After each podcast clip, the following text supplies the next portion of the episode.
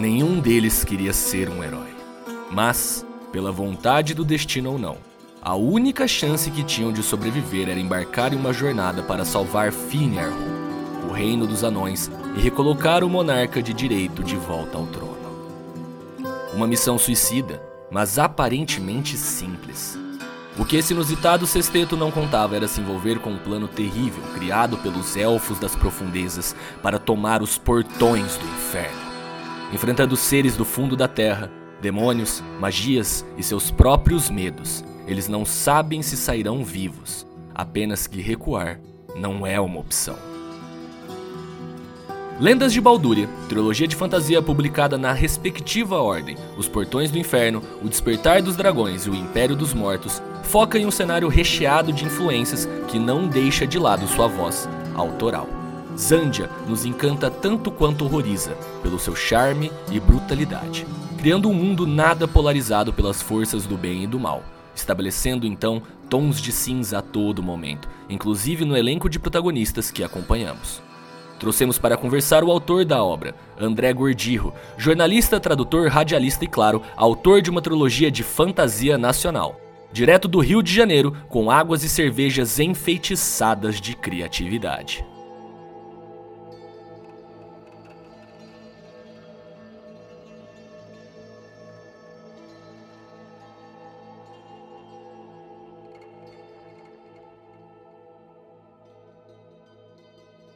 E aí, aventureiros, estamos aqui em mais um Autores Fantásticos, nosso querido segundo episódio e mais um clássico pré-papo, dessa vez acompanhados, né, do queridíssimo mago das nossas artes, senhor Prop Léo ou Leonardo. E aí, Léo, como é que você tá, meu querido? Salve, mano. Tô finalmente desse lado da, da do episódio aqui.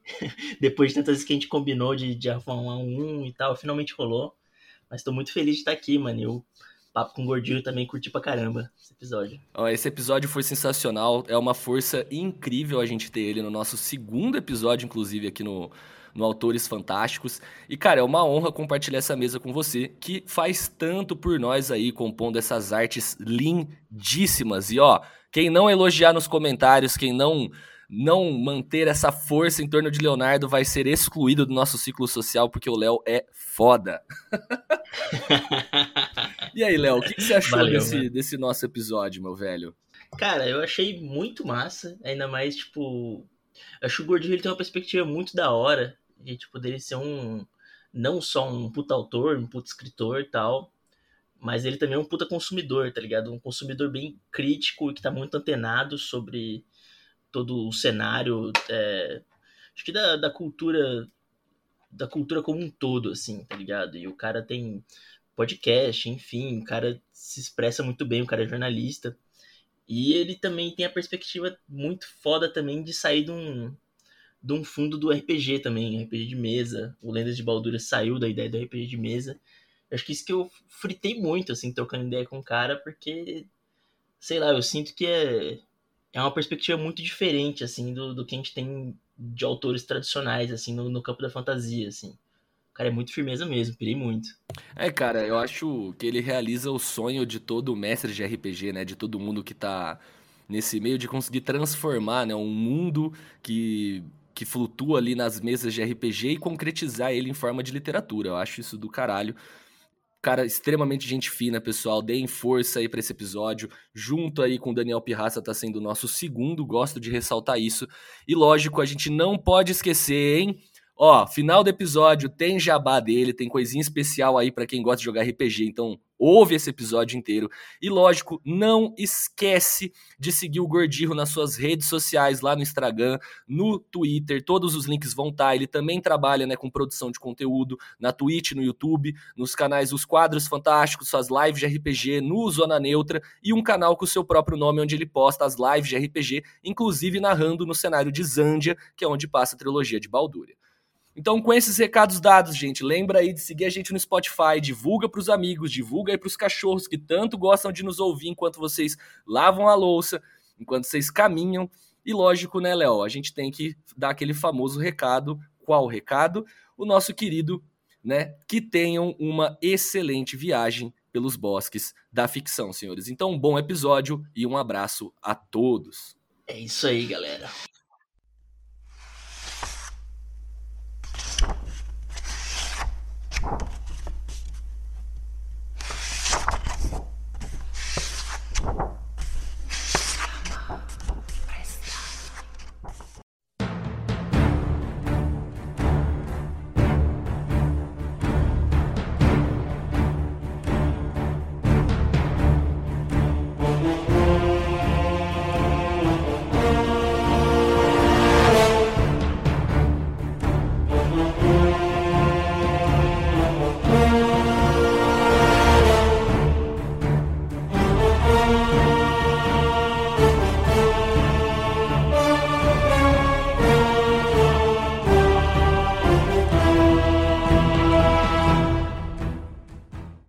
Aí, queridos aventureiros, estamos aqui em mais um Páginas Fantásticas. Vocês já sabem quem está compondo essa mesa incrível com a gente, mas agradecendo, Gordirro, André Gordirro, muito obrigado por estar aqui com a gente no segundo episódio de Autores Fantásticos. Pô, eu queria estar no 3, que é o meu número da sorte, mas se o 3D tivesse aqui, ele também ia brigar. Mas aí, como ele não escreveu nada na vida, ele sempre rouba o 3 para ele. Então, o 2 tá bom. O 2 é o melhor perdedor, né? É o cara que não foi o primeiro, mas foi o primeiro a perder melhor. Né? Isso eu aprendi com Seinfeld. Então, é uma honra ser o segundo. É, não, obrigado. Muito obrigado, cara. E Léo também, muito obrigado por estar aqui compondo a mesa com a gente como co-host. Brigadão, viu? Cara, e valeu, velho.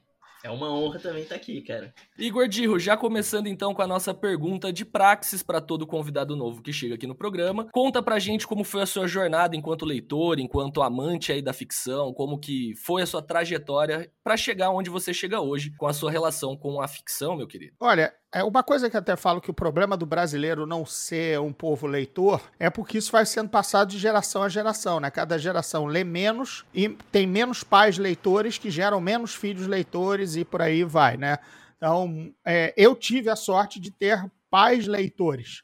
E como pais leitores que foram, quando me criaram, me criaram como filho leitor. Então, logo desde cedo, tive muito contato, tanto com livros de aventuras, é, os Três Mosqueteiros, é, livros de aventuras juvenis da época, é, da minha época, como também com quadrinhos, que também eles eram fãs de quadrinhos, sem nenhum preconceito com quadrinhos ser coisa de criança, não. Muitas das. Eu li todos os gibis, gibi com nome de gibi mesmo, Almanac Gibi do Globo, do Globinho, que minha mãe tinha com Ferdinando, Buscapé, Popeye, é, Mandrake, Fantasma, eram, eram, eram publicações maravilhosas que tinha de tudo quanto era cartoon junto, meu pai com os álbuns de Asterix, Obelix, é, é, Mortadelo e Salaminho. Então eu via, eu lia tudo isso em quadrinhos e lia livros também, porque meus pais eram professores de geografia e de história, então até livros de pirâmides, aventuras, grandes descobertas, eu acabava lendo tudo porque eu me interessava pelo que eles contavam, do que eles trabalhavam. Então, esse foi o meu contato como leitor. Foi muito cedo já, alfabetizado, quase que em casa, antes de ir para o colégio, porque já estava no colo do meu pai, ele lendo as palavras para mim, para eu entender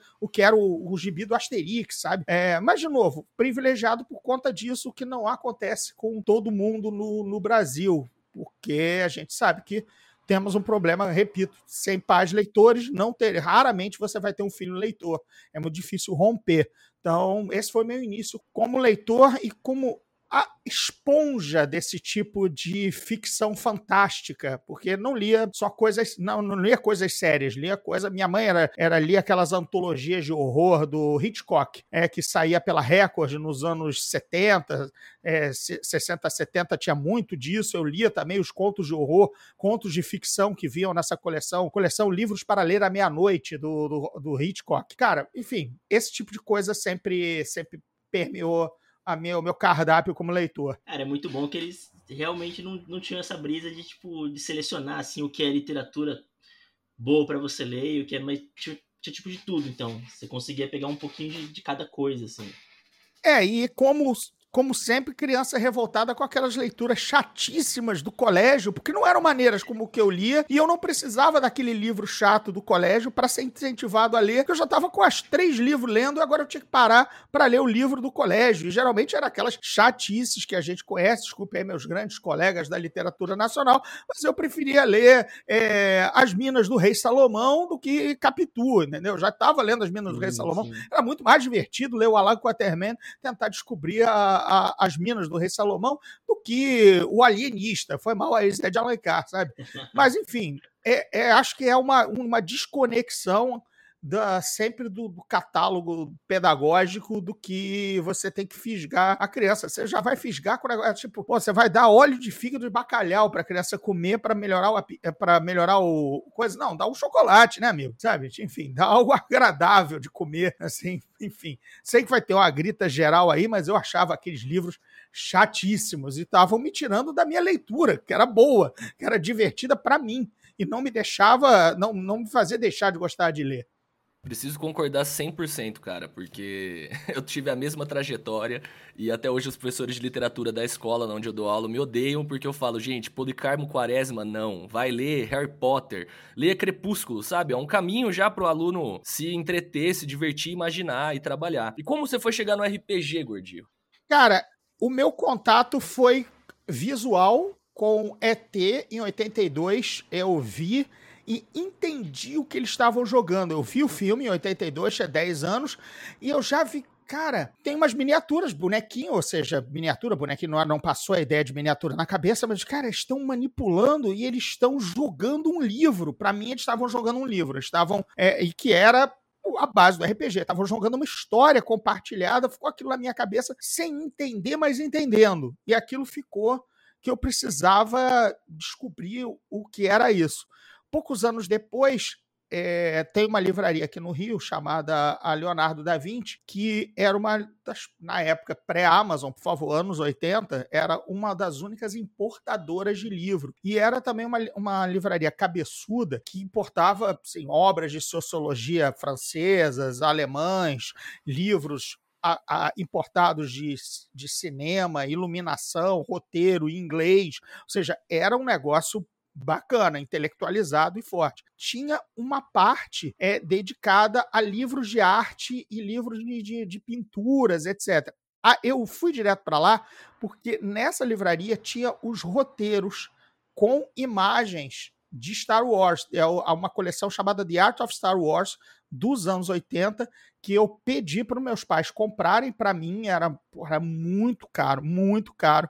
Eles compraram e nessa mesma bancada tinha assim, The Art of Tolkien e outras coisas. E aí tinha perdidos já manuais de RPG ou livros de RPG, Atlas de Dragonlance, que os caras compravam, sei lá, no, no lote. Ali eu, eu saí com os livros de Star Wars, que era o que dava no orçamento, estourando de dois professores para dar para o moleque que começou a ler inglês com 12 anos, que queria entender aquelas porcarias, que insistia em comprar, e o resto eu, ficava lendo, porque não dava para. não estava no orçamento. Aí eu folheava e disse, cara, isso tem a ver com aquela porcaria que eu vi no filme. Entendeu? Ou seja, muito pouca informação, muito pouca chance de descobrir o que, que era, até que depois deu o clique e aí eu já, já descobri por A mais B, por também propaganda em revista em quadrinho gringa e tal, de Dungeons and Dragons, e disse, ah, é isso aí. Aí fiz a conexão com Caverna do Dragão, vi que o nome em inglês era Dungeons and Dragons, então era o RPG, e aí até realmente conseguir jogar lá por 90 quando já estava aí com 18 anos, dominando inglês e já podendo comprar minhas próprias coisas, entendeu? E aí é, descobri grupos que jogavam, eram pouquíssimos. Um dos nossos amigos do grupo original só tinha os livros porque era aqueles era aquela molecada classe média e classe média alta cujo pai tinha que viajar para os Estados Unidos em alguma por conta de algum trabalho, né? Ou era executivo disso, ou era militar e tal, e aí trazia os livros, porque a gente pedia, ou o filho pedia, e a gente jogava. Então, esse foi o início. Por isso que o RPG foi tão elitizado, porque era um material que não existia em português e, quem, e portanto, quem só tinha acesso era quem importava pré-Amazon, tendo que, tendo que estar nos Estados Unidos fisicamente, né? Então, por isso, foi, sempre foi elite é, o RPG no início, né? No início, deixando bem claro aqui. É, cara, isso é um paralelo bem legal de traçar, que o meu, o, a minha família, eu tenho a tradição do RPG, ela é meio que de herança na minha família, né? Os meus tios deram, inclusive foi um dos dias que eu mais devo ter chorado na minha vida, foi o dia que eu herdei os D&D 3,5 do meu tio, da Devir, lá dos anos 2000.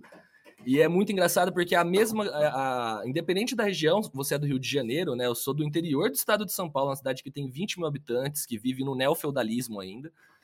E tinha um cara aqui que o pai tinha viajado para os Estados Unidos e aí eles foram aquela geração Xerox, né? O cara trouxe. Inclusive, de começo, por eles não saberem inglês, quando eles estavam jogando as campanhas e meu tio, quando foi ficando mais velho, ele falou: caralho, tudo aquilo que a gente jogou, o Otávio roubou da trilogia dos Avatares. Sabe? Tipo, porque ele sabia inglês, a gente não sabia, e nós, tipo, nossa, que ideia, puta ideia original. E não, era só e tinha gente que via livro faltando, né? Às vezes faltava o livro do monstro, ou o livro do jogador, porque quem comprava não exatamente sabia o que estava. Então as coisas eram meio desconexas, mas vamos nessa, né? Vamos jogar com o que tem. Esse mesmo amigo também que levava jeito para arte, não vieram os dados. A gente fez, ele fez os dados com cera com cera, sabe? Tipo, modelou em cera de vela, sabe? Porque despastou a vela para fazer o dado, sabe? Para presta atenção, né? A gente tá falando de, cara, o Brasil era uma selva, assim, era bem pré-histórico, né? É, se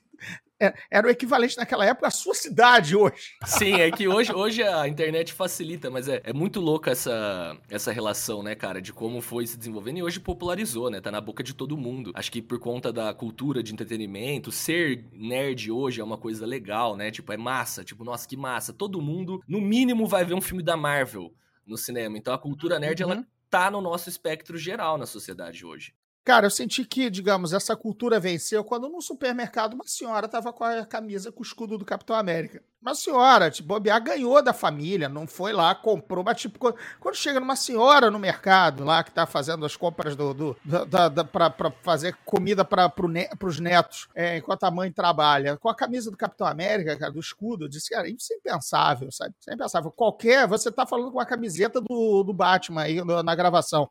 No filme de 89, pouquíssima coisa chegou aqui, pouquíssima. Eu tinha uma carteira do Batman em 89, com 17 anos, eu era objeto de zoação e de não pegar ninguém com 17 anos no meu colégio por ter uma carteira do Batman, que era a coisa mais infantil que você podia fazer e ter com 17 anos, entendeu? E isso era uma das poucas coisas que chegaram da Batmania que assolou os Estados Unidos. Por quê? Nos 80 ainda, cara, nada no Brasil. Nada, zero, zero importação, tudo muito atrasado e filtrado. Então, aí, claro, obviamente há uma sensação de vitória e ao mesmo tempo de ciúme, do tipo, pô, como essa geração de agora tem tudo fácil, porque não precisou descobrir nada tá aí, né? Ninguém precisou aprender inglês para dominar um livro ou ter um amigo para trazer. Claro, é, tinha o prazer da conquista, né? O prazer de é o quem colocou a bandeira na lua. Quando tivesse 85 viagens à lua com 85 bandeiras, ah, ficou fácil, mas todo mundo vai lembrar da, do perrengue que foi o Neil Armstrong, lá, lá o seu pequeno passo para ele, grande para a humanidade, e fincar a bandeira né, rígida lá na, na superfície lunar beleza. É do jogo. É do jogo. Sim, louco. E a gente tá vivendo a era do, do Critical Role, assim. Então o RPG tá, tá vindo cada vez mais mais forte assim no imaginário, talvez virou adaptação da Amazon agora. Teve até stream no, no, cinema brasileiro aqui na Cinemark em São Paulo. É, já é um outro monstro, né? Já é, já é até uma interpretação do RPG que não é a pura original com muitas aspas aí a quem tá ouvindo. Mas já é outra coisa porque tudo evolui, né? Aí tem gente que acha que RPG é aquele teatrinho, é roteirizado. Sim. Aí você vai ver o seu home game não é desse, dessa forma e pode achar, ah, mas não é parecido com o Critical Role. Não, não é, cara. Aquilo é um produto de entretenimento. É uma mesa fake, feita por profissionais. Entendeu? Seu jogo não vai ser assim, ou o jogo do amiguinho que você for visitar não vai estar rolando assim. Vai estar todo mundo de bermuda, chinelo, papel, Coca-Cola em cima de ficha, gente que esqueceu a ficha, é, é, pessoa tímida, gente que consulta a regra toda hora, é, é, é enfim, normal, cara. Vai ser um jogo absolutamente. Cara, é, é comparar pelada com o campeonato inglês, entendeu? A pelada do, do aterro do Flamengo, é, entre é, é, camisas e sem camisas, não é não é Champions League, entendeu, cara? Sim, mas o, o Lendas também ele teve a peculiaridade que você adaptou de uma mesa de RPG também. Os personagens também rolou também essa, essa criação por meio de uma campanha e tal. E como é que foi esse processo de, de trazer isso aí da campanha e o que, o que mudou, assim, para você adaptar isso e você teve esse clique de falar, não, isso aqui fica da hora, escrever um livro e vai virar uma série e tal. Como é que foi esse processo? O Lendas de Baldúria, que é a minha trilogia da Roku, a gente já falou lá na apresentação no início, é, foi baseada numa das minhas campanhas de RPG, é, mas nesses desde 91 que eu jogo com o mesmo grupo, 92 mais ou menos, 30 anos aí jogando, a gente jogou várias campanhas, não jogou só essa. Então, por Sim. que essa funcionou? Porque essa foi a escolhida. A gente jogou a gente jogou algumas fantasias de autoria nossa, a gente jogou também as que não podiam ser adaptadas em livro, porque era obra de outras pessoas. Era a gente jogou Ravenloft, jogamos jogamos Forgotten, enfim. Então, mas das originais que a gente bolou, das aventurinhas, essa foi o que o, o grupo de personagens deu química. Funcionaram. E tinha muito mais personagem do que o sexteto que aparece na, na trilogia, porque, obviamente, cada um é, tinha outras pessoas jogando, tal, mas deu para tirar duas coisas dali. Era a melhor trama, a melhor ambientação e o melhor grupo de personagens, dos três, de tudo. Ela combinou isso. É, ainda que o mundo fosse não fosse tão rico como está nos livros, porque agora é livro, né? Agora é literatura. Então a gente eu, eu pude muito, muito, trabalhar muito mais o mundo, mas ainda assim já era um proto-mundo interessante, com tramas que, por exemplo, a do primeiro livro não existe na mesa, não existiu a trama dos Portões do Inferno do meu primeiro livro. As únicas que foram de fato jogadas em mesa foi a do Despertar dos Dragões, o segundo, e o terceiro, o Império dos Mortos. Mas no primeiro eu tive que criar uma trama inédita que apresentasse melhor o grupo do que simplesmente as aventuras bobas que a gente rolou no início da galera se conhecendo e fazendo pequenos biscates. Eu precisava de algo bacana. Então, para você ver como a transposição é bem diferente. Eu já larguei de mão que era um jogo, larguei, e disse assim: tá, agora são inspirações e eu vou transformar em literatura, que é bem diferente do que é registro de campanha. Eu já fiz uma palestra chamada Dados e Letras com Eduardo Spor na livraria Leonardo da Vinci,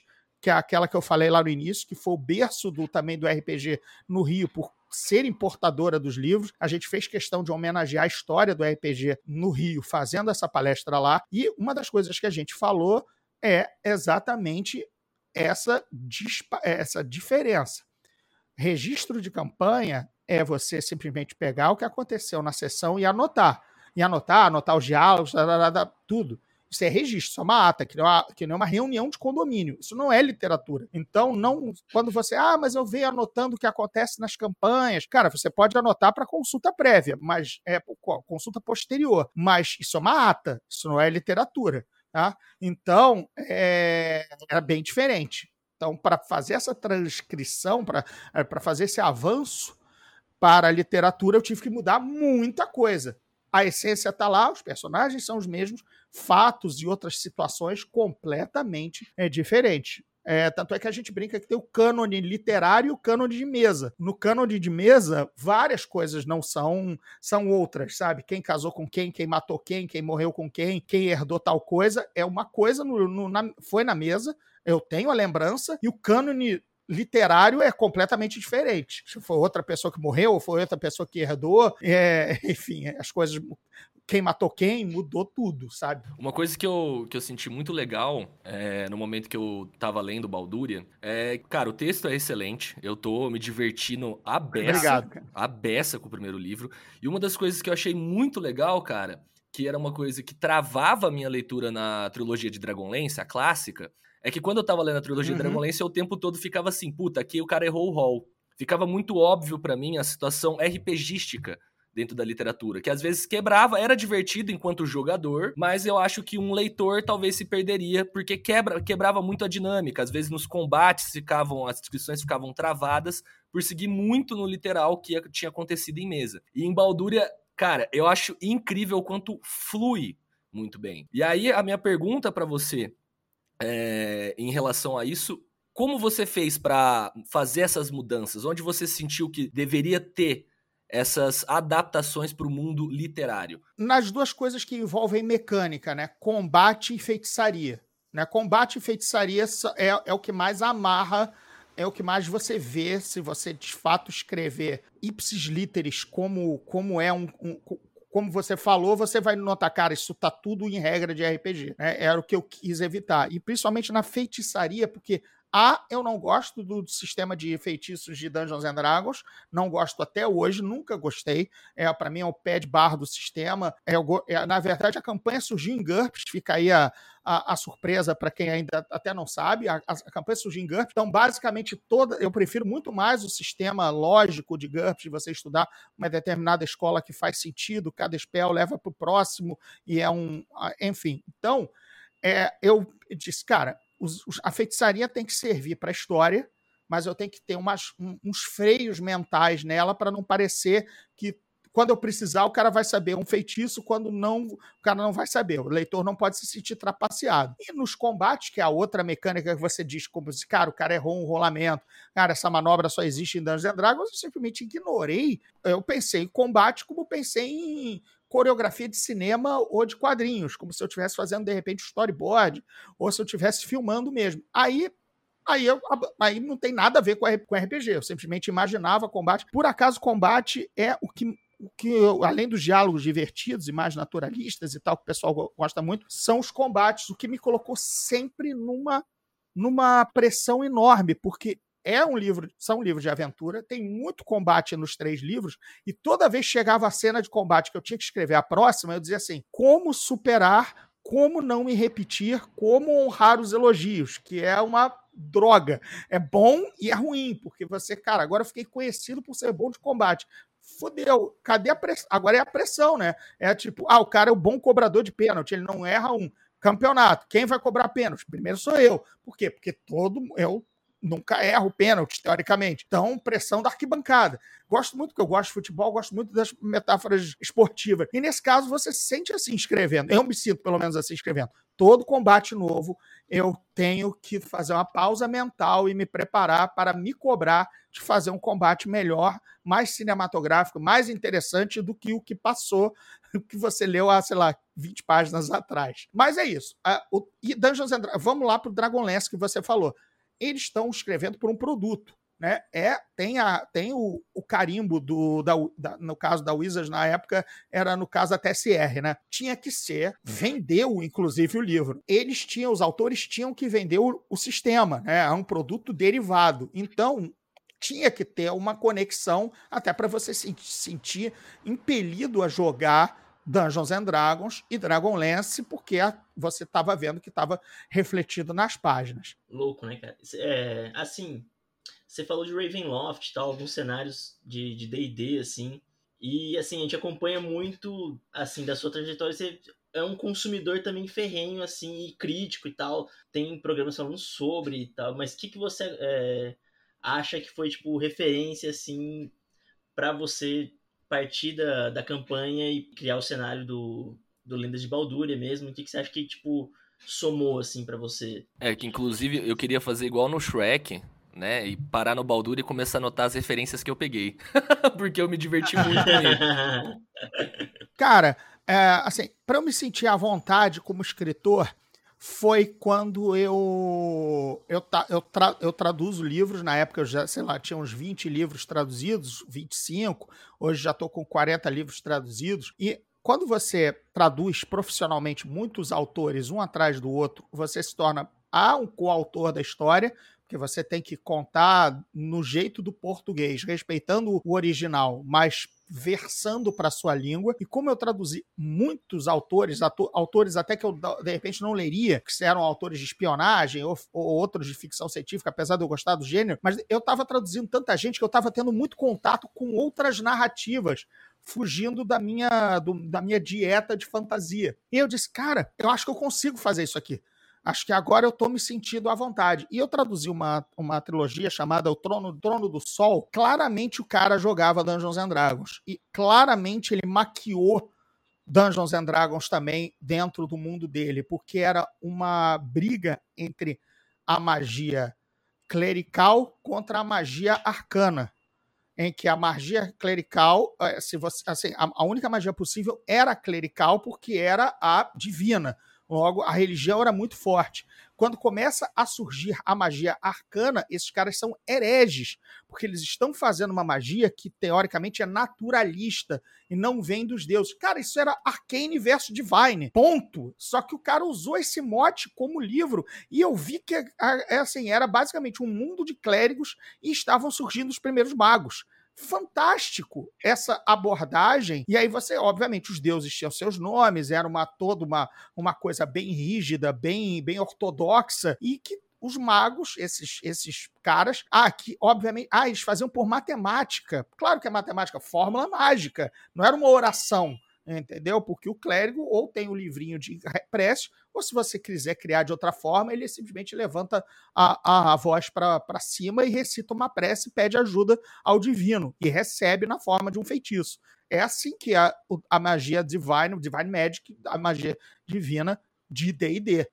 E, e na interpretação da magia é, arcana para ele era em fórmulas mágicas, ou seja, papiro, spell, que palavras, que fórmulas, ou seja, e não era divino, era era era herege. Cara, do cacete. Então, quando eu terminei de traduzir isso assim, assim cara, dá para fazer sabe? Dá para eu levar a Baldúria é, é sem me prender ao a mecânica, como você falou, que é a parte ruim de Dragonlance, que também era uma inspiração, porque eu disse, cara, alguém também transformou sua campanha em livro. Quer dizer, acho que por aí, resumindo, foi isso que me, me catapultou a dizer, acho que eu consigo. Agora eu vou lançar uma dúvida muito específica para os ouvintes leigos, né, do mundo de RPG.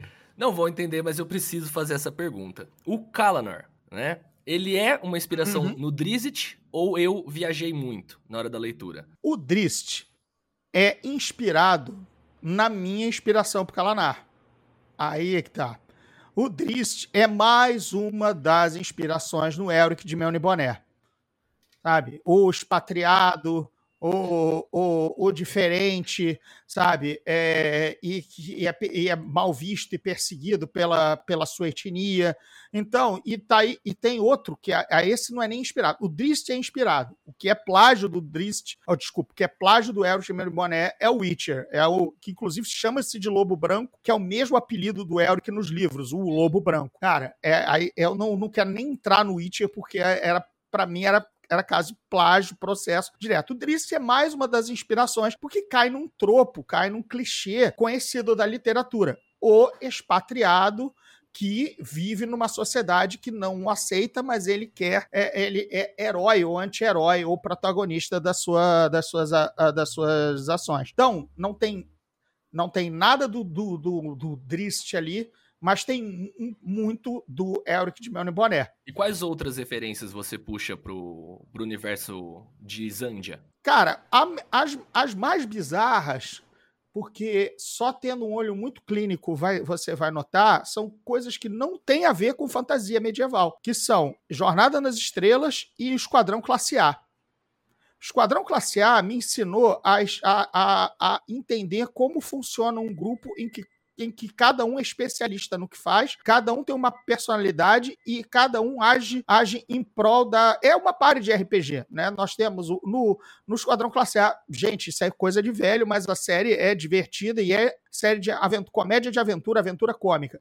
Né? Temos o Rogue Bardo, que é o cara de pau, que é o cara que, se, que passa o caô e conquista as mulheres. Temos o líder tático, que é o, a, o Aníbal, que também é ator e se disfarça, também é mestre do disfarce. É, tem o, o BA, que é o fighter, porque é o porrador e ao mesmo tempo é mecânico, ou seja, conserta as coisas. E a gente ainda tem o Murdoch, que é o maluco, ele é insano e é o piloto. E os quatro resolvem as coisas, porque além disso, todos eles foram soldados no Vietnã, ou seja, eles ainda são aptos a, a uma missão.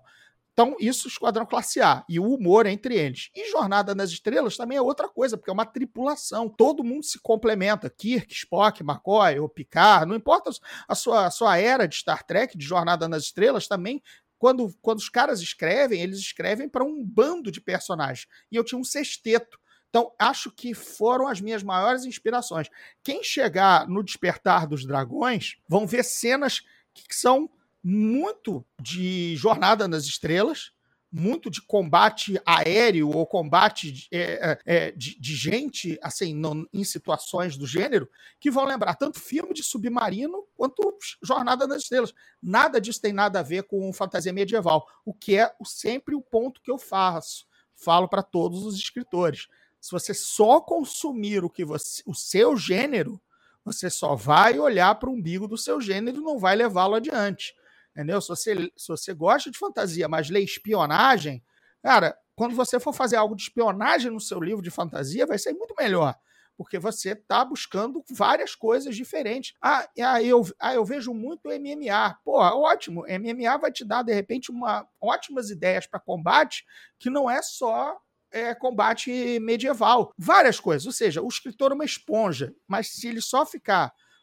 Você pode. Ah, pois eu leio livro de horror.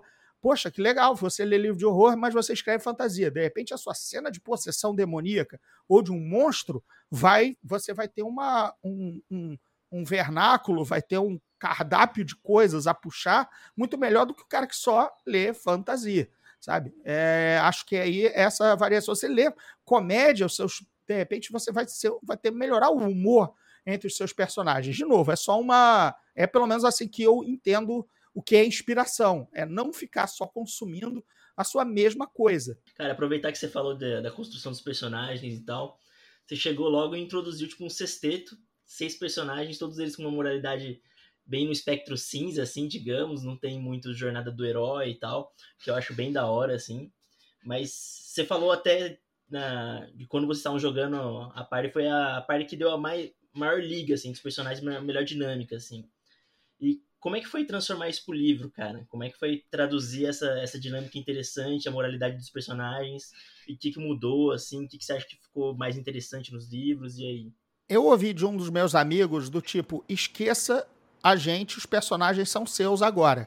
Ele foi bem bacana ao dizer isso, porque eu estava ainda naquela de honrar os personagens, honrar quem jogou, o jeito de jogar. Eu honrei várias cenas, o jeito de falar, posicionamentos. Eu sei que eram os posicionamentos que alguns dos amigos tomavam na mesa.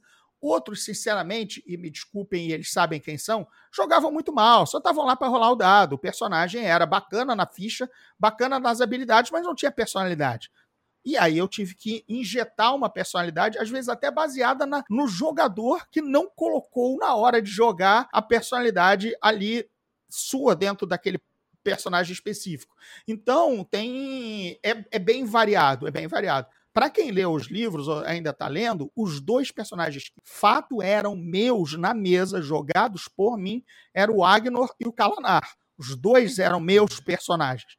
Eu jogava, eu tenho as fichas deles, eu sei como eles falam, eu sei as atitudes, esses 100%. O resto são os personagens do povo do resto da mesa e que eu entre honrei a maneira de jogar ou adaptei à necessidade da história, sabe? Alguns, de fato, é, eu dei uma personalidade maior do que eles tinham na mesa. Cara, eu fico imaginando o mestre tendo que lidar com essa dupla em mesa.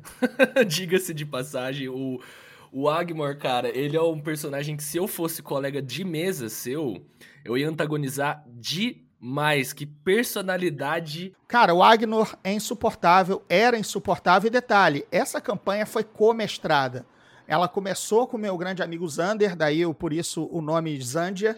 É, ele está citado em várias, vários outros personagens. Ele é o Ambrosius, no início do, do livro, o Ambrosius é um personagem dele, então, mas depois ele passou a faltar é, é, filho, é, foi um dos primeiros da galera a ter filho, emprego, emprego mais puxado e tal, e aí ele passou a faltar, principalmente por conta de casamento, filho e tal. Então aí eu herdei a campanha, e aí o Calanar e o Agnor começaram a já ficar é, como bem coadjuvantes, e a gente e a gente tinha vários outros personagens. Eu, cara, era tanto personagem que eu podia dizer que eles não foram na missão porque não interessava, entendeu? Então, deu para arrefecer. Às vezes eu tinha que jogar com eles. E às vezes eu dizia, cara, eu sei o que, que eles deveriam fazer, vão resolver a aventura, eu vou colocar eles perdidos em outro lugar, porque senão não dá entendeu? Até porque a gente não tinha tanto jogador assim, a gente tinha muito mais personagem e jogador tinha, por exemplo, o Osvaldo, ele jogou com o Baldur e com o Kyle em ocasiões diferentes. Tá? Em ocasiões diferentes, mas eu juntei os dois personagens dele, quer dizer, aí começa a ter o cânone do livro, o cânone da mesa. Caio e o Baldur nunca jogaram juntos. Caio foi o segundo personagem do Oswaldo, com o Baldo já aposentando, já parando de jogar com ele. Eu puxei os dois e coloquei ao mesmo tempo, sabe? Porque eu precisava de uma voz inocente e mais infantil no meio daquela bandidagem toda. Enfim, de novo, como a gente já, já chegou aqui, a adaptação, né? A, a campanha foi apenas uma inspiração. E uma curiosidade é, dentro do, do universo da, de Zandia o que são exatamente os Adamares, Gordinho? Que eu fiquei um pouco curioso e tentando entender inspirações e como foi criar essa raça específica de Zandia quais são suas referências, que eu fiquei muito curioso. Do momento que você já citou a Fortaleza, né, onde fica o... Esqueci o nome da, da capital do reinado do... do... É a Morada dos Reis. Isso, a Morada dos Reis, né? Você descreve, eu fiquei fascinado com a, com o que eu, a minha imaginação conseguiu projetar ali. E quando tem o Bardo, que inclusive o elenco de personagens é incrível, mas ele é fino. Grande George Lanor. Que é Ronaldo ao contrário, né? O nome do jogador que, que colocou Ronaldo ao contrário e me ferrou. Porque agora todos os Adamares têm essa, têm essa, essa formatação de nome, entendeu? É, tem, os Ambro, é, tem os Andonor, tem o Ambronor, tem o Odlanor, tem vários, tem todos os deuses e todos os Adamares seguem esse padrão por causa de Ronaldo ao contrário. Odlanor, entendeu?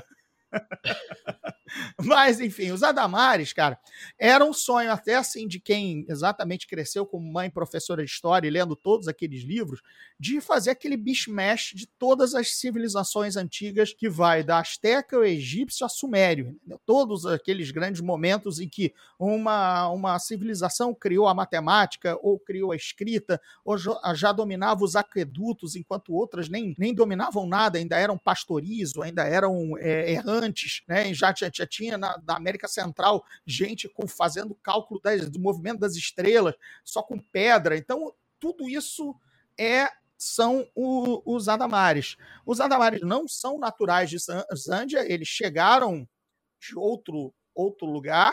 É, isso eu não sei se até deixo claro em algum dos livros e tal, mas eles acabaram como. Era aí também é a brincadeira do eram os deuses astronautas.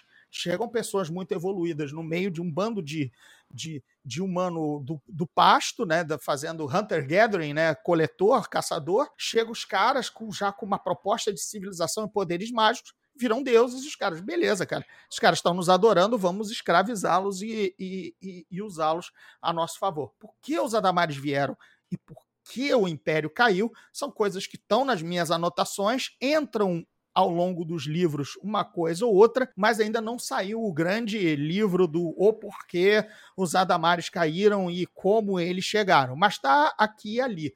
Né? Não sei se você chegou a ler o segundo livro, acho que esse ainda está no primeiro, mas no Despertar dos Dragões já tem uma grande informação sobre o Odlanor e o papel dele, entendeu? que fica assim, ah, tá, agora eu sei porque que esse cara está aventurando, entendeu? Então, é, é coisa que você sabe que com o old building assim, você prende o leitor, né? O leitor quer descobrir. Eu tô sugado por Baldúria. Eu falei assim: ah, eu vou, vou ler um pouquinho aqui, viajando de ônibus pra casa da minha namorada. Foi a viagem inteira. Cheguei na casa dela, continuei lendo. Só não terminei ainda por conta de trabalho, mas assim, todo dia à noite, pelo menos uns 30, 40 minutos, quando, né, vou colocar a culpa em você, gordinho, quando eu não estouro meu tempo limite de hora para dormir, e chego na escola com sono porque eu tô lendo Baldúria. É... Bem, ainda tem mais dois livros e cada vez maiores, né? Cada vez eles ficam maiores. O terceiro, é, o terceiro já passa das 400 páginas, o primeiro tem 372 ou 3, 368, mais ou menos assim, né? Como disse um amigo meu, livro tem que ficar em pé. Se não ficar em pé, não é livro. Então a primeira coisa que ele fez foi o Baldur, inclusive, o Oswaldinho. O Oswaldinho pegou o livro, primeira cópia, colocou ele em pé. Aí ele, ele me disse: parabéns, você escreveu um livro, porque se ele caísse para o lado, eu tinha escrito um caderno de atividades. Excelente, excelente. E, cara, é... Uma coisa que, que sempre me, me deixa curioso quando eu tô conversando com isso, eu fiz essa pergunta também pro Daniel Pirraça é, no episódio anterior, né? Como foi da forma ao mundo de Zandia? Como foi a, a maneira que você foi modulando as regiões? Por que essa cidade é dessa maneira? Como que esse lugar é desse jeito? Esse país funciona? Porque eu notei que tem uma, uma estrutura muito complexa das relações políticas ali, né? Eu achei isso sensacional de verdade. É, tem uma lógica das escolhas. Eu tô curioso para ver os, o mapa. O, o, mapa eu fiquei fascinado tá ligado? Eu fiquei tipo, nossa, se colocar mais detalhes aqui, eu ficaria a semana explorando lugar por lugar. É, mas o primeiro mapa, é a intenção é que fosse um mapa de aventureiro, um mapa achado o mapa que eles estariam usando para a, para a trama do livro. E não aquele mapa oficial de livro para você entender tudo como do Senhor dos Anéis. Uhum. Não, eu queria que, por exemplo, fosse o mapa do Frodo, que ele tivesse mais ou menos a indicação de onde vai, do condado a Mordor. Hum, ou seja, sem grande conhecimento geral em torno. Foi uma pegada que eu quis manter no, para o primeiro livro. No segundo e no terceiro eu já fiz os mapas tradicionais, que eu disse, cara, agora o leitor, agora, agora a, a lá Harry Potter, né, e a lá outras obras que primeiro começam muito concentradinhas e depois expandem. Eu disse, cara, no segundo eu vou expandir muito. Eu agora vou colocar um mapa tradicional para todo mundo. Ah, tá bom. Agora eles não estão mais só apenas indo de A a B resolver um problemão, entendeu? E como foi dar essa forma ao universo, Gordirro? Como que você foi criando esse mundo e dando corpo e conteúdo para ele? Cara, estudando aquilo que quebra qualquer mundo, mundo criado. Quebra se não for bem seguido, se não for, não tiver um alicerce forte, que é geopolítica. A geopolítica é basicamente a, a única coisa que torna crível a existência de nações. Senão fica tudo no ramo da fantasia, e tudo bem, é fantasia, mas fica incoerente. Eu não gosto de mundo incoerente.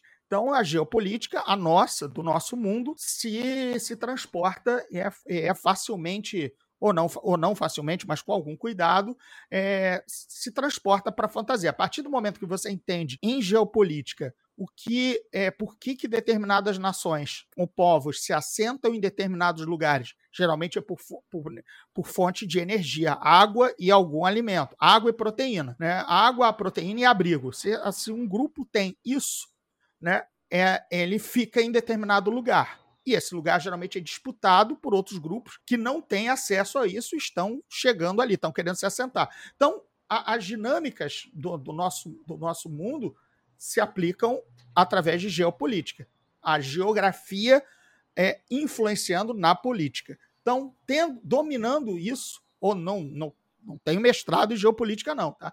Mas sabendo o básico, você começa, até porque não é um tratado de geopolítica, são sempre é uma aventura que o world building, a parte de ambientação, tá ali no rodapé ou te você, ah, por que, que essa nação está em briga com essa? Tá bom, mas não é, não é um tratado. Então, a, com as noções mínimas, qualquer mundo parece mais crível. E aí talvez eu esteja até te enganando bem do que o mundo é muito mais complexo do que ele realmente é, porque eu, com com, com determina, apertando determinados botões, eu te convenci que aquilo é crível e complexo, quando na verdade foi só uma, uma pincelada rápida. Sacou? Estou revelando agora de fato aqui é, é, tools of the trade, né? ferramentas do ofício. É, tendo um, uma, uma bom, um bom entendimento, não precisa ser o melhor do mundo, mas um bom entendimento da geopolítica, você entrega algo que, ao olho do cara, tá, de repente parece até melhor do que ele é. Quando eu, eu depois eu vou me recolher, cara, mas acho melhor eu, eu, ainda tenho que justificar isso, isso e aquilo. Tô sempre achando que eu tenho que justificar isso, isso, isso, isso e aquilo. Fica tranquilo. Até no terceiro livro eu ainda tô nessa, sabe? Eu ainda entreguei resolvendo problemas de geopolítica para justificar porque tal grupo quer tal coisa, entendeu? É, mas isso, isso é legal porque é, é aquele famoso. Provavelmente tem também muitos detalhes do universo que ainda estão só na sua cabeça, estão em anotações que você não colocou ali por questão questão de lógica, de texto. De... Só que isso é muito legal porque é o famoso. Quando você dá essa pincelada, você cria essa lógica do mundo, como essa cidade operaciona. Apesar, pode ser um parágrafozinho, três linhas que dão uma ideia do que aquele lugar e como ele é, já dá aquela sensação tipo, porra, caralho. É um lugar concreto, sabe? Não precisa ser um J.R.R. Martin que fica páginas e páginas descrevendo um lugar. Não, pinceladas. Dá inclusive muito mais ritmo ao texto, dá muita mais forma Sim. e é muito mais legal de consumir mesmo. A gente tem o, o, erro que ele cometeu, vamos dizer aqui, desculpe meu colega Jorge R. R. Martin, num dos, acho que é o quarto, quinto livro, quando, quarto livro, terceiro, que é aquelas 40 páginas do processo eleitoral das Ilhas de Ferro, com umas 12 famílias disputando, e você, nada disso avança o plot. É uma pessoa que vai pegar o trono e outra que não vai pegar, e vai haver uma, um, um, um conflito. Esse é o drama Alguém vai ter e alguém não vai ter. Essa é, é o seu cerne da questão. Mas tem tanto bolo de noiva em volta daquilo ali que, obviamente, ele já chegou num nível de poder em que um editor não consegue chegar para ele e dizer: Martin, está chato. Martin, esse não é o cerne desse capítulo. Quando você, graças a Deus, ninguém chegou e falou isso para mim. Os livros foram aprovados quase sem anotações a não ser, tipo, acho que você repetiu esse pará, é, acho que você repetiu essa frase aqui mais adiante, ufa.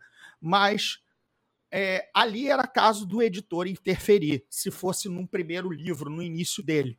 Agora, no nível do cara, tudo que ele manda para a editora é tratado, a não ser que tenha um erro gra gravíssimo de, de, ortografia, tudo é tratado com as tábuas da lei, já não são, não, não é mais contestado ou criticado. Então aí você acaba tendo que e não é culpa de ninguém. O, o, não é nem culpa dele, não é culpa de ninguém. É, no final é a culpa de quem entrega. Mas é, ele de repente se amarrou naquilo. Ele se amarrou em descrever aquela, aquele processo eleitoral. Ele não estava vendo influenciado que estava, porque ele é o autor, e a gente, quando está escrevendo, a gente está mergulhado na, numa frase atrás da outra, que aquilo estava chatíssimo, não tinha função dramática.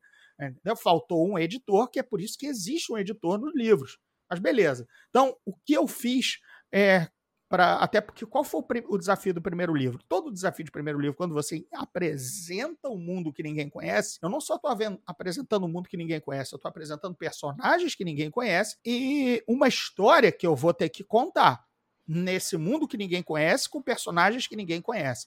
É um desafio enorme. O segundo livro desafoga horrores o segundo livro não preciso mais explicar alguma coisa. Vamos, vamos pegar o Império Contra-Ataque. Já não é preciso mais a, a, a explicar que existe um Império e existe uma rebelião. No segundo, a rebelião já está fugindo, está mudando a base, já é uma outra dinâmica. Mas você já sabe que é um Star Destroyer, já sabe o que, o que o Darth Vader faz. Você vai introduzir novas coisas, mas você vai expandir sem ter que explicar do zero.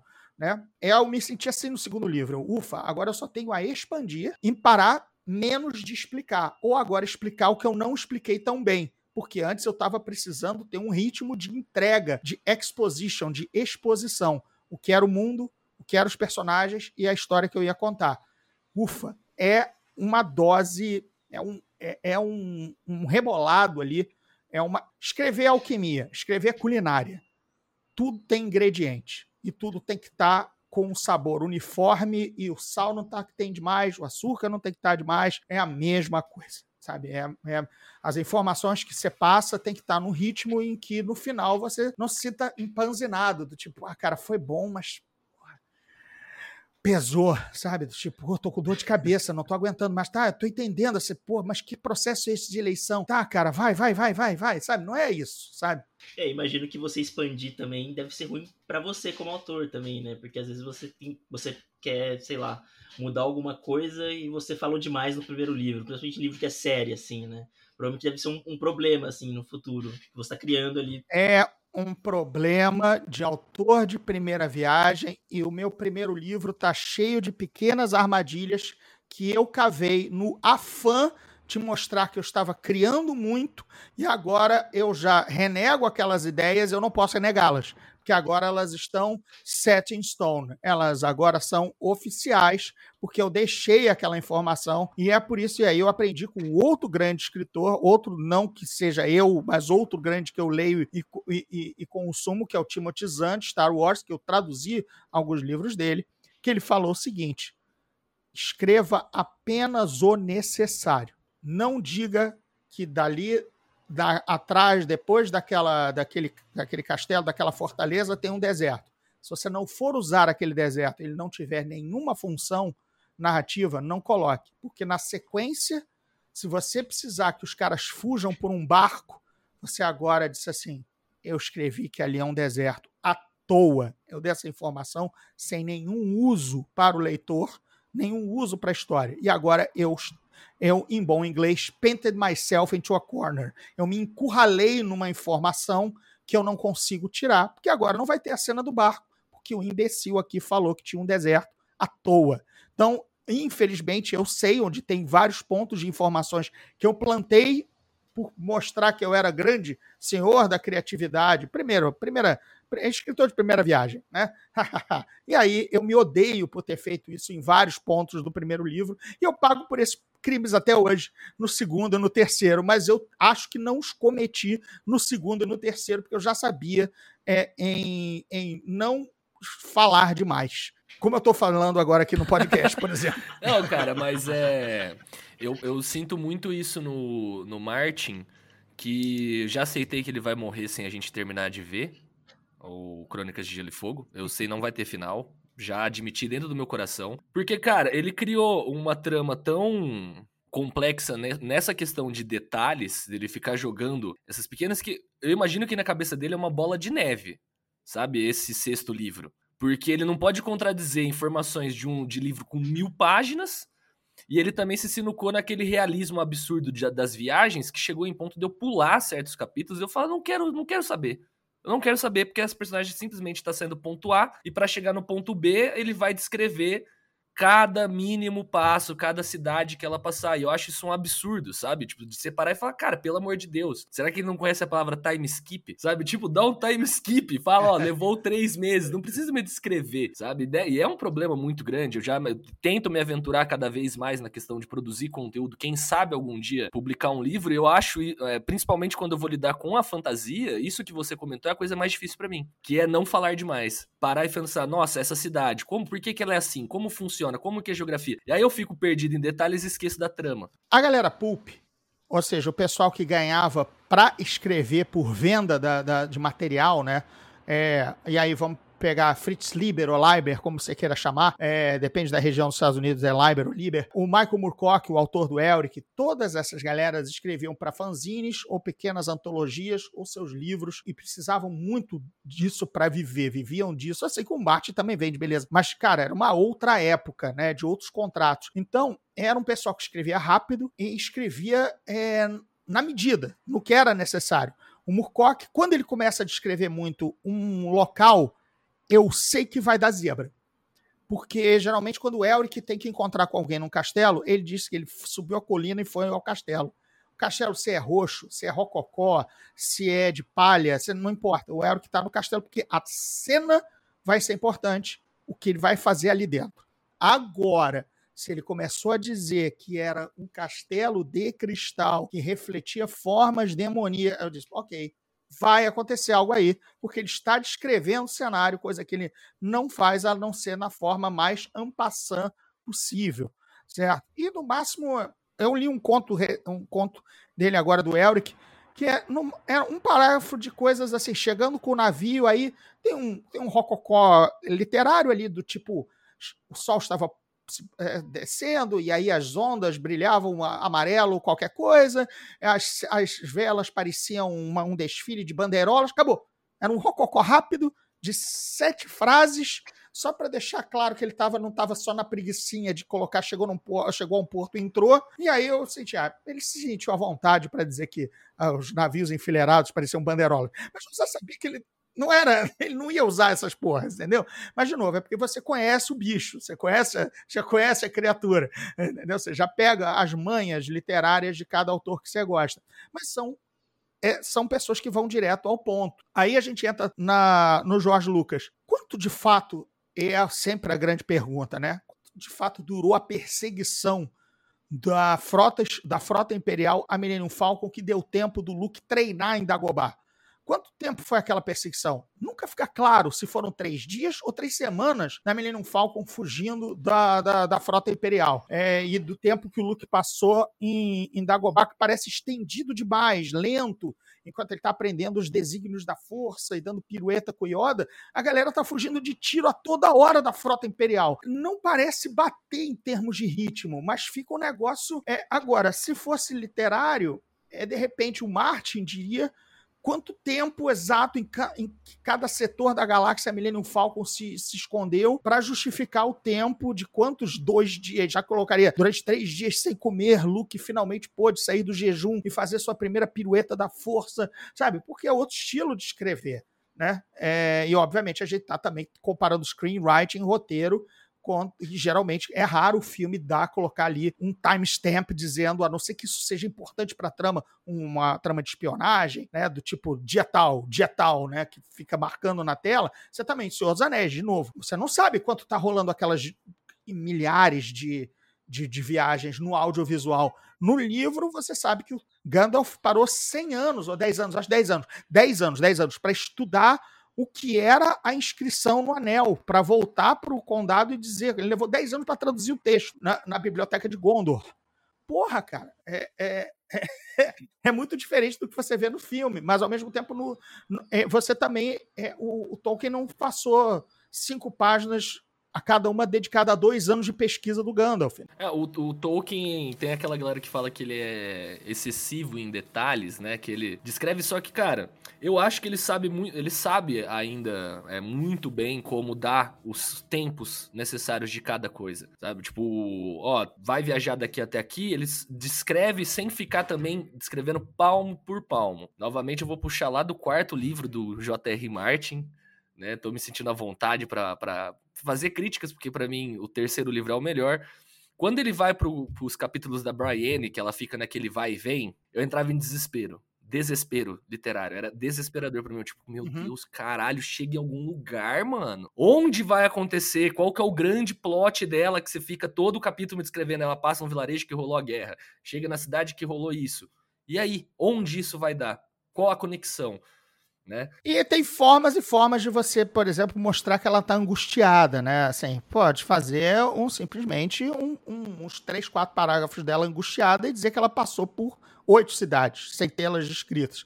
E a cada cidade a situação piorava e a agonia de Brienne aumentava. Pronto, você já, ok, você já informou o leitor que ela está angustiada com os horrores da guerra. Mas isso vai de cada um. Stephen King faria de uma forma, eu faria de outra, o Moorcock de outra, o Martin daquele fez. É, entra aí o estilo e entra o que você abraçar ou não o jeito do cara é, escrever, né? É, você falou muito dessa ideia de pincelar o, a ideia do cenário e tudo para o livro em si, mas você estava planejando trazer o cenário de, de Zandia para um lore book de D&D, assim, talvez, né? Rolaria.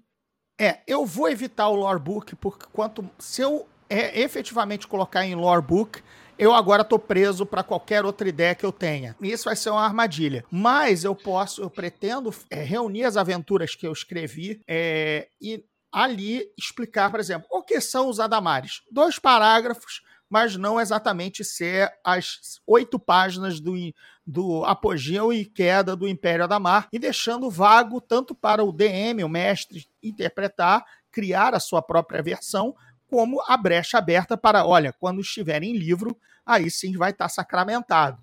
Então, essas acho que se trabalhar o lore em pílulas com, com dúvidas e aberturas, vai ser melhor do que ter o lore book completo. O que a gente estava conversando do Martin, o Martin tem uma vantagem é, em ser A milionário e por isso B ter equipe. Equipe que pesquisa e assistentes, né? assistentes que compilam todo o conhecimento que ele, que, ele, que, ele, que ele cria da cabeça dele, mas compilam como se fosse verdades, ou seja, muito além do que a gente viu no livro, como você falou, as anotações dele são muito mais vastas, mas isso precisa de uma indexação e de alguém que até também é, leia para contestá-lo quando ele errar na própria pesquisa. Isso chama-se equipe. Né?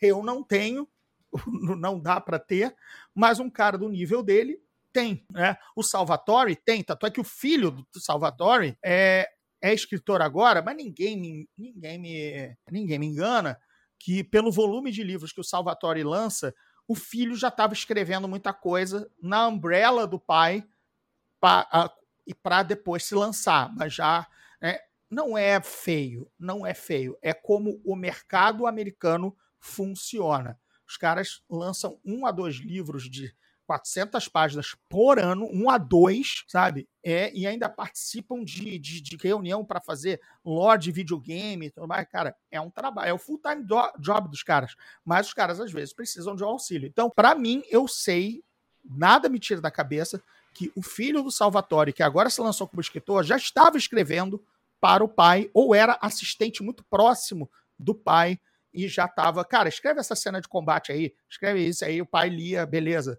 tá dentro, mas ainda não vou te colocar como coautor porque é o nosso nosso barato aqui, entendeu? Não é feio isso, tá? Não tô acusando e agora, meu Deus, é um picareta, não, é como o mercado funciona, sabe? É, o, o Timothy Zahn foi escrever um livro sobre StarCraft, contratado para escrever um livro sobre StarCraft. Ele não queria jogar o videogame, é, ele recebeu as notas da, da, da, da, empresa e ele colocou o filho na folha de pagamento, na folha do coisa, para o moleque, o filho deles, é, tinha se demitido, era, não era exatamente escritor, não era da área, mas tinha sido demitido por algum motivo, mas ele falou: meu filho ficou desempregado.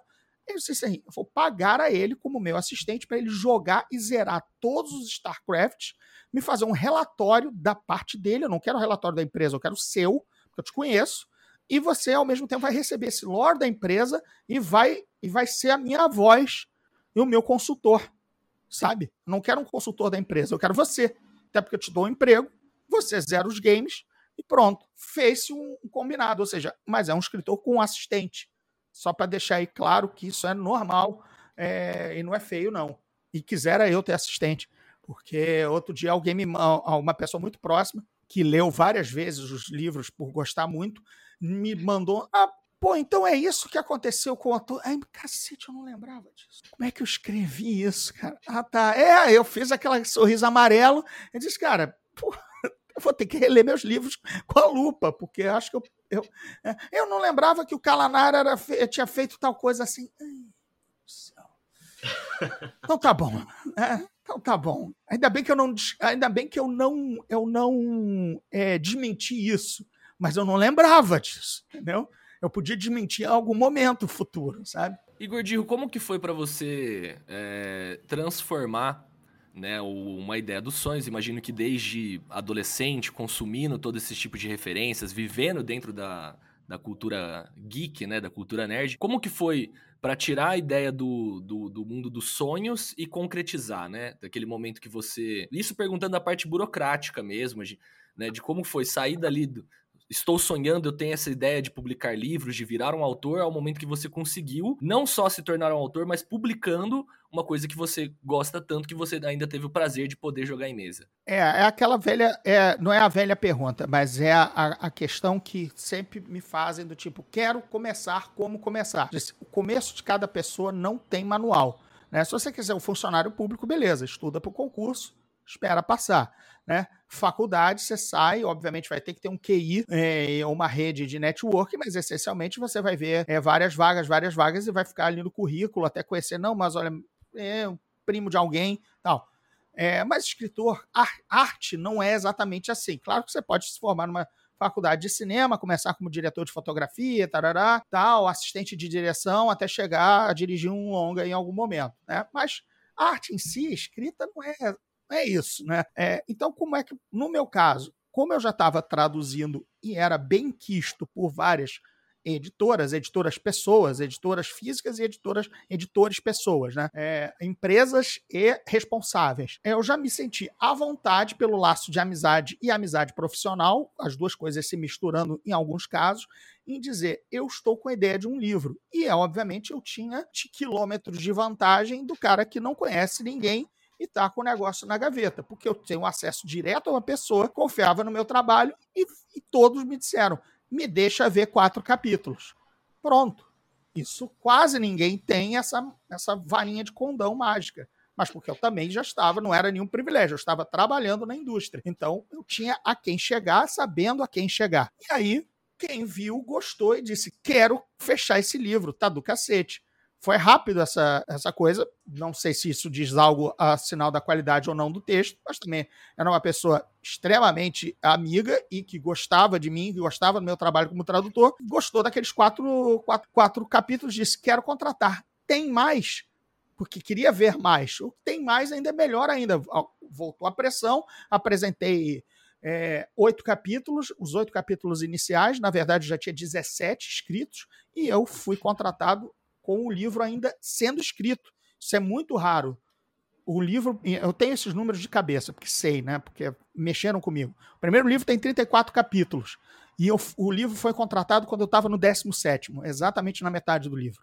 E ninguém é contratado como autor inicial, iniciante, sem ter o livro completo. Ou seja, foi muita aposta e eu entreguei, mas porque já sabiam que eu nunca errei um prazo de tradução e tal, que sentiram que a, a história estava forte, que eu não ia ter um chilique de agora que eu sou contratado, deu, deu branco, deu, deu, deu é, writer's block. Não teve nada disso.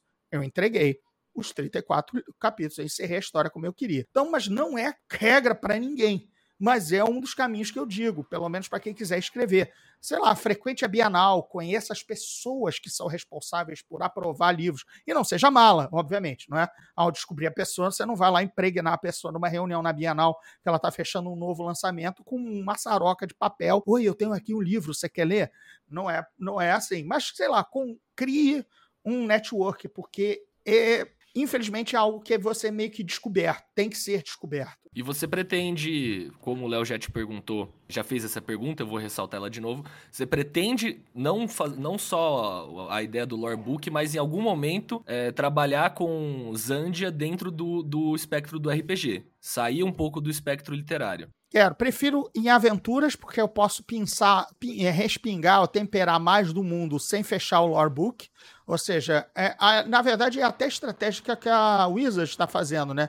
Através de aventuras, ela apresenta os mundos, mas ela não tem lançado livros fechados dos mundos como ela falar, como fazia na segunda edição, né? O, o, o guia completo de, de, de, Forgotten, o guia completo de Dragonlance, de Dark Sun, tudo isso era fechado. Era um livro de história, história falsa, fictícia, sem nenhuma aventura, mas era um livro de história que você podia ler e consumir né? Beleza. É, isso mas não é a prática da Wizards hoje. Hoje ela prefere a aventura e numa aventura ela conta um pouco do mundo.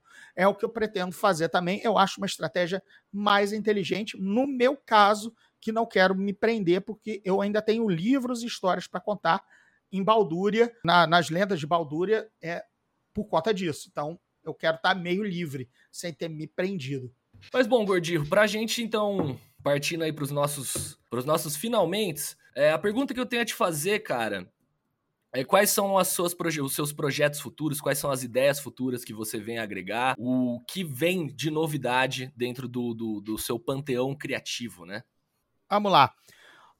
A ideia de fechar a trilogia de aventuras de uma forma publicável, aí eu não sei se vai ser um, um apoio coletivo, mas é fechar as, as aventuras de RPG, que são a Comitiva do Império dos Mortos, A Joia Roubada e O Foragido de Corangar. As duas que eu, as duas primeiras eu já mestrei no meu canal na Twitch. É, e, a próxima, e essa aí, Foragido de Corangar, já mestrei no QuestCast, mas vou mestrar na Twitch de novo num remake para eu oficializar dentro da minha na minha coisa, mas esse é audiovisual, mas a partir delas ter o suporte delas estarem impressas aí com mais encounters, mais coisas explicadas, e até para o mestre de repente ver tanto, tanto consumir esse material para mestrar, quanto assistir as lives é, que já, já gravadas, editadas, e verem, ah, foi assim que ele fez, mas eu vou fazer do meu jeito, e por favor, faça do seu jeito, tá? Então, mas esse é um, é um projetinho imediatinho e tal. É, literário, né? Encerrei a trilogia principal, vamos lá, Os Portões do Inferno, Despertar dos Dragões e o Império dos Mortos, essa é a trilogia principal. Tem um quarto livro correndo por fora que as pessoas não conhecem muito, que é o Traição em Zenibar. Esse eu só fiz como e-book, como livro, é, livro digital, e é um prólogo do, dos Portões do Inferno, Traição em Zenibar, que é o livro solo do Kalanar, é, que é o personagem fan favorite, por isso eu quis dar essa, é, essa moral para ele e para os leitores. Que, e eu vou fazer a sequência de traição em Zenibar. Isso já está na cabeça. Era para ser um, um livro só, talvez vire dois. Então talvez esteja uma mini trilogia do Kalanar aí. Mas com certeza vai ter mais um livro seguindo Traição em Zenibar, é, que esse só é e-book. Agora, não sei se vai ser em e-book também, se eu vou de repente colecionar esse novo livro e o livro em e-book impresso para ser uma coisa só, aí é coisa de eu falar com a minha agente, com a editora, é, para, ó, oh, a minha agente, é, mas é meio, é meio snob, mas agora a gente tem, e, é, e, é, é eu acho, acho bobo e ao mesmo tempo orgulhoso falar. Mas enfim, vou ter que conversar com ela, a gente traçar aí qual é o melhor plano de, de, disso aí. Mas continuar em Zândia, continuar com a, com, com a, com a. Ainda que tenha encerrado o ciclo daqueles personagens e quem sobreviveu, quem não sobreviveu, ainda há coisas para contar, como você mesmo disse, pô, ainda tem muita coisa, o mundo parece rico, tem, tem coisas para contar, tem consequências do que ocorre no terceiro livro para falar, é, enfim, Salvatore, né, cara, fazendo, sei lá, 40 livros do Drizzt até hoje e eu não me vejo saindo também de Baldúria é, tão cedo, porque é a única coisa que eu sei escrever, sabe, é, também ao mesmo tempo bem limitado no escopo da criatividade.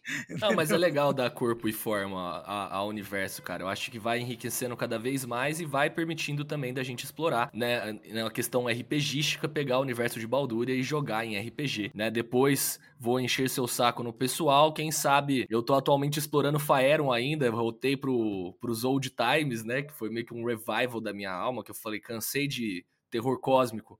Vamos pra Forgotten de novo, voltar nas raízes.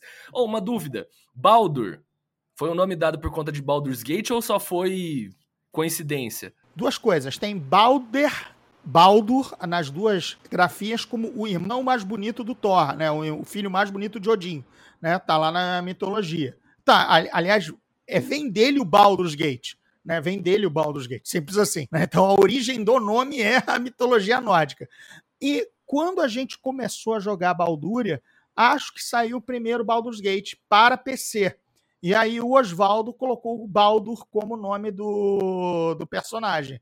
E eu quis honrar porque não dava para não jogar com o nome. Alguns mudaram, tá? O rei, que é o Crispinos, não se chamava Crispinos. O rei era o Artúrios. Brincadeira com o Arthur, entendeu? Não podia ser Artúrios, entendeu? E era personagem do Oswaldo também numa outra campanha antiga, que não era de Baldur original. Mas como ele tinha um rei, que era o Artúrios, ele disse: pô, vou roubar o teu rei. Mas, cara, como ele é Oswaldo Crispim, e meu avô também é Crispim, eu disse: vou homenagear os dois. Você e meu avô, ele vai ser o rei Crispinos. E aí virou Crispinos, e hoje já a gente não, nem lembra mais que o rei se chamava Artúrios, é, é, e é, e é para sempre Crispinos. Então, é, essas coisas foram, foram sendo adaptadas e, e mudadas e, e, criadas, e tendo essa, esses nomes foram surgindo assim. Ronaldo é Odlanor ao contrário, Odlanor é Ronaldo ao contrário. Kalanar tá numa, tá numa lista de nomes sugeridos para elfos das profundezas, numa, numa lista daquelas enormes que eu passei o olho e vi, e vi 80 nomes, e ah, é sonoro, entendeu? Então também tá um livro, nome comum barra sugerido de fantasia. É, Kyle foi o Oswaldo que deu o nome de Kyle e ficou, entendeu? Vai, vai, vai indo. Mas o Baldur foi, de, de fato, acho que a gente estava jogando Baldur's Gate na época. É... O mundo de Zandia, ao meu ver, é muito, muito tenso. Não encontrei localidades que eu falei, nossa, que lugar legal para sentar aqui e tomar um piquenique, tirando aquelas pequenas cidades que o Old Lanor e o Baldur exploram lá no começo, quando eles estão indo pra Tal, Tal, Tolgar e Kol, né? Tolgar e Kol, é, que são duas cidades unidas, exato. Eles passam pela faixa de Hurangar, que é uma, uma zona contestada em guerra, é a minha... É a, é a cara, a zona de guerra qualquer, é qualquer lá do Oriente Médio, né? Onde é um buffer zone de, de, de áreas em, em guerra que está em guerra também. Olha, é uma maravilha, né? O mundo. Mas sim, mas tem uns vilarejos bem medievais, estão meio que a. Porque, cara, o que era vilarejo medieval em época de guerra? Era fornecedor de, de comida, é, de logística para avanço de tropa e de vez em quando de homens, quando eram simplesmente os caras eram forçados a lutar. Era isso, mas não deixava de existir mas prossiga sobre, o, sobre as localidades. Então, tirando esses lugares que até agora que eu tive contato, que eu falei, nossa, eu pararia aqui para fazer um piquenique, todos os outros são muito, muito opressores. Numa questão assim, caralho, por exemplo, Tolgar Cole eu não viveria naquele lugar, entendeu? A menos que eu fosse da alta burguesia, que vive muito bem, você deixou isso muito bem estabelecido. E talvez a Morada dos Reis, mas como não tem muita narrativa ainda dentro da cidade, eu não tive muito contato com ela para saber, mas provavelmente deve ser muito organizada, porque o Deus Rei tá lá, né? Então deve ter uma organização social muito bem estabelecida. É, como foi para você, para Porque dá para ver muito forte a Dark Fantasy. Pesada uhum. nesse universo. Tanto pelo próprio estilo livre que você leva mais dos personagens, palavrões, é um universo mais. Um universo mais sério, entre aspas, mais é, violento, mais surra, né? Inclusive, fascinante aquela, aquele método de matança na cidade de Togarkol, que é a dos cachorros comendo a bola do cara. Eu achei isso fascinante. Conan é assim, né? O mundo. É, é, é um contraste completo do, do, do da alto medievalismo do Game of Thrones, né? Que é cidades estabelecidas, cidades-estado bem bacanas tal. No mundo do Conan, cada reino, as cidades são um perigo, as cidades têm, têm seus códigos de leis, a Quilônia é de um jeito, é, Set é de outro, né? É, é, é de outro. É a mesma coisa, né? É, assim, elabore. já estava entrando em explicações. Não, então, e aí, a minha pergunta é que você, como você concebeu isso? Tipo, ah, eu vou fazer essa cidade dentro dessa relação, eu vou criar esse universo muito opressor, inclusive, ressalto os kobolds serem escravos, inclusive, eu sinto dó deles. Você conseguiu fazer eu sentir dó, cara. Eu olho pros kobolds e eu fico, caralho, por que ser tão escroto com os bichinhos, né? Espera, espera, espera o despertar dos dragões, que você vai ver o que, que, que, que os kobolds fazem, cara.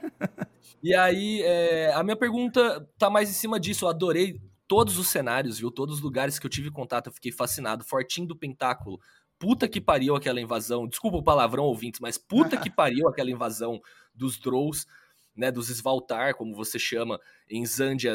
aquela invasão, eu falei, caralho, não gostaria de estar ali tá ligado? Eu preferia dar, igual eu me jogaria do, do muro, sabe? Eu teria me matado junto com os outros paladinos. Como foi para você conceber, tipo, ó, eu vou então fazer um mundo dentro desses tons, vou usar dessa maneira, vou me inspirar nisso daqui, apesar que essa resposta tá meio que implícita em tudo que a gente já falou. É, tem, tem que ter um equivalente, né? Não, não pode ser, não, não pode ser muito tira, assim, tudo, tudo vai assim, você, pô, que cidade legal, e se ela existisse desta forma, né? Por exemplo, Togarencó é, minha, é meio que minha casa branca também. Tudo acontece, é minha, minha Tatooine, minha, minha, meu Mos Eisley, tudo acontece ali em Tolgarencol, por isso que eu tô fazendo três aventuras que não têm exatamente a ver com a aventura do livro, com o primeiro livro, mas são ambientadas em Tolgarencol, porque eu me sinto muito à vontade em Tolgarencol por conhecê-la a lá Casa Blanca na minha cabeça, a lá Mos Eisley, onde eu posso criar uma uma, uma, uma, um azeitar, uma, uma, engrenagem política ali no meio que funcione, né? Uma,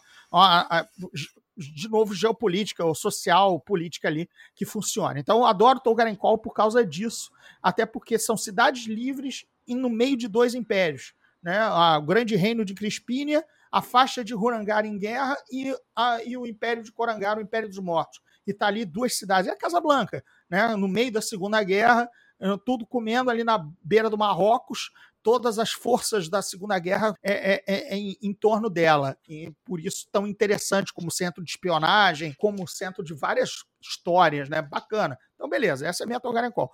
Quando você chegar no Despertar dos Dragões, você vai ver Dalgória. E Dalgória é a cidade de Bela Dejana, é, Bela Dejana é a minha cidade ali, ali naquelas encostas da Itália, ou também no litoral português, sabe? Aquela coisa bem mediterrânea, sabe? Bem bacana, cidade toda arrumadinha, casas coloridas, e na encosta com o marzão batendo embaixo, uma cidade de ladeiras também, as cidades portuguesas, tem muita ladeira. O Rio de Janeiro tem, não tanto quanto São Paulo, mas a gente tem aqui quando chega em Santa Teresa e tal, também tem muita subida, tem isso, o aqueduto, o, os Arcos da Lapa são um aqueduto romano, né? Então, cara, é, eu queria esse tom, então já dei esse tom para Dalgória, um lugar mais mediterrâneo. Por aí vai, vai vindo, né? Vai, vou pensando um lugar interessante, imagino ela na cabeça, assim, no, nas fotos ou no que vou no, no registro, e aí começo a. Ah, agora, tá, agora vou enfiar no meu mundo.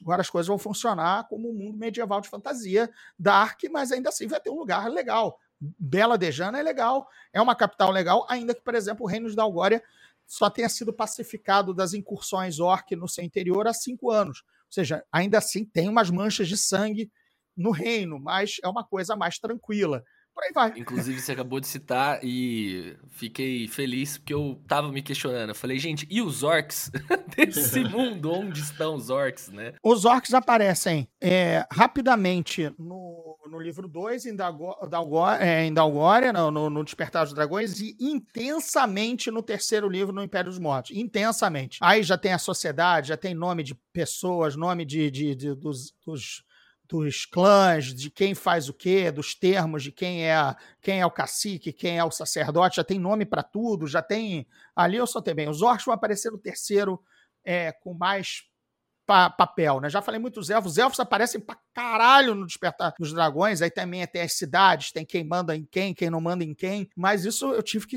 Cara, não podia enfiar tudo isso no primeiro.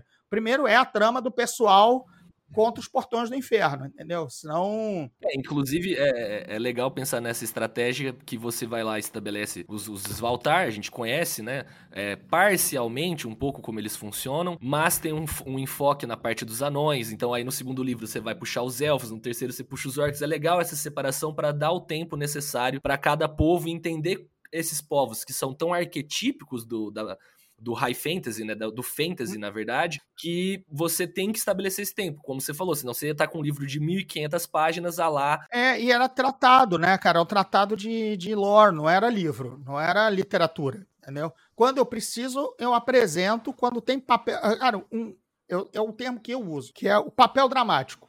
Eu preciso dos elfos aqui, se eu preciso deles, se eles vão realizar um papel dramático, eu vou investir neles. É, quando eu vou precisar dos orcs? É nessa situação, então agora eu vou investir neles. Os anões, quando eu precisei, eu usei. Eles voltam a ser bem explorados no Traição em Zenibar, que eu mostro muito da, da, da disputa entre Zenibar e Finiarrou, que é o reino dos anões, que vocês vão ver como isso, como isso se dá nos portões do inferno. Ufa! Então, é, é aos poucos eu vou mostrando. E aí, a cada lugar tem um lugar referente, né, para essa para essa galera toda, né? Os elfos que estão escondidos na beira na beira leste, é, no segundo livro, aí você, aí eu desenvolvo a beira leste e aí você vai conhecer algum lugar que você diz, ah, de repente eu quero morar ali porque esse lugar é maneiro, mas porque eu precisei para contextualizar o pessoal. Aos poucos, é, vamos aos poucos para não saturar o leitor e estar tá interessante. Enquanto estiver divertido e interessante, o leitor consome esse tipo de, de lore numa boa. Perfeito. Então, acho que é isso. Então, assim, Gordinho, a gente, cara, encerra nosso querido bate-papo. Eu gostaria de agradecer muito mesmo sua participação, cara. É uma honra estar tá podendo conversar com você depois de tanto tempo na internet, vendo você pincelar ali aqui para ser nas sessões de RPG, seguir você nas redes sociais. É um trabalho do caralho que você faz para divulgar não só a cultura do RPG, a gente deixar isso mais acessível para as pessoas, mas também de dar uma força para o nosso cenário nacional, né, de produção de ficção, que a galera sempre esquece, que a gente tem autores, a gente tem livros de grande qualidade e ter você aqui é uma honra, cara. Agradeço muito a sua presença, viu? Bem, eu fico sempre encabulado, como, como a câmera aí está mostrando, o sorrisão está aberto. É, não mereço tanto, mas também mereço um pouco. Também não vamos. Tantas sandálias da humildade assim, mas obrigado. Eu sei que eu, sei, que estou nas trincheiras. Já levei alguns tiros, já devolvi. Estou há algum tempo na trincheira. Agradeço o reconhecimento da batalha, mas estamos todos juntos nela. Então, quem chegar agora, por favor, se municie e bora para as ameias que os dragões estão chegando. Tem que meter balista neles, entendeu? É isso. Acho que a melhor forma de sair da, da, da sinuca da, do, do, do, da, do, encabulado. Obrigado, gente. Foi um prazer enorme. Vocês me encontram em arroba Gordirro nas redes e por ali o resto aí, o caminho tá dado no, no Twitter, no Instagram. Tem todos os links para vocês acharem os livros, outros projetos, o, as minhas lives dos Quatro Fantásticos, a live, o, programa de rádio no Geek Mix. É muita coisa, não vou encher o saco de ninguém. É melhor me seguir no arroba Twitter e Instagram, que aí de lá Tá, mas olha só, para quem ouviu o podcast até agora, se você quiser mandar um e-mail para lendasdebaldúria@gmail.com sem o acento no u, então lendasdebaldúria@gmail.com e dizendo que me ouviu aqui no podcast, aí eu mando para você a aventura O Foragido de Corangara em PDF, que está preparadinha com mapa, ilustração. É o proto-projeto de ter as, todas as, as aventuras prontas. Essa, esse projetinho eu já fiz há algum tempo, vai, enfim, e se você é, qualquer reformulação nela, você vai receber uma nova versão. Mas a atual tem 22 páginas, com mapa, com, com ilustração, com ficha dos personagens, tudo em português. Capa bacana também, ilustrada por um amigo meu, o Daniel Oliveira. Então, é isso aí. lendasdebaldura.gmail.com diz que ouviu e eu mando a aventura para você. Tá valendo em qualquer momento, tá? Se você ouvir o podcast daqui a um ano, continua valendo, porque eu recebo, porque eu já ofereci no MRG, já ofereci no Board D, e assim, e todo mundo, pô, ainda tá valendo, só ouvir agora. Tá valendo, sim. Beleza, gente? Perfeito, é do nada o, o, o Páginas Fantásticas mandando e-mail, né? A gente do podcast mesmo. E, Léo, também muito obrigado por estar aqui comigo, viu, meu querido? É um, um, imenso prazer também compor essa mesa contigo e uma honra, né, da gente dividir a responsabilidade de estar com o André Gordirro na nossa mesa. Cara, o prazer foi todo meu, foi um papo do caralho, fritei muito. E, cara, quando quiser repetir, é só chamar. Boa, sem problema. Perfeito. Valeu. Vou usar o, o, adjetivo cavérnico, né? Meu apelido é caverna, gordinho. Vou usar o adjetivo cavérnico. Foi um papo assustador. assustador, cara, assustador. Boa, gente. Obrigadão. Então, ouvintes, muito obrigado por terem nos acompanhado até aqui. Lembra de mandar o um e-mail por Godirro, vai dar todas as redes sociais. Segue também o Páginas Fantásticas no Spotify, no Instagram, dá aquele follow, divulga o projeto. E a gente agradece a todos que chegaram aqui com a gente nessa excelente viagem pelos bosques da ficção. Um abraço e até o próximo episódio.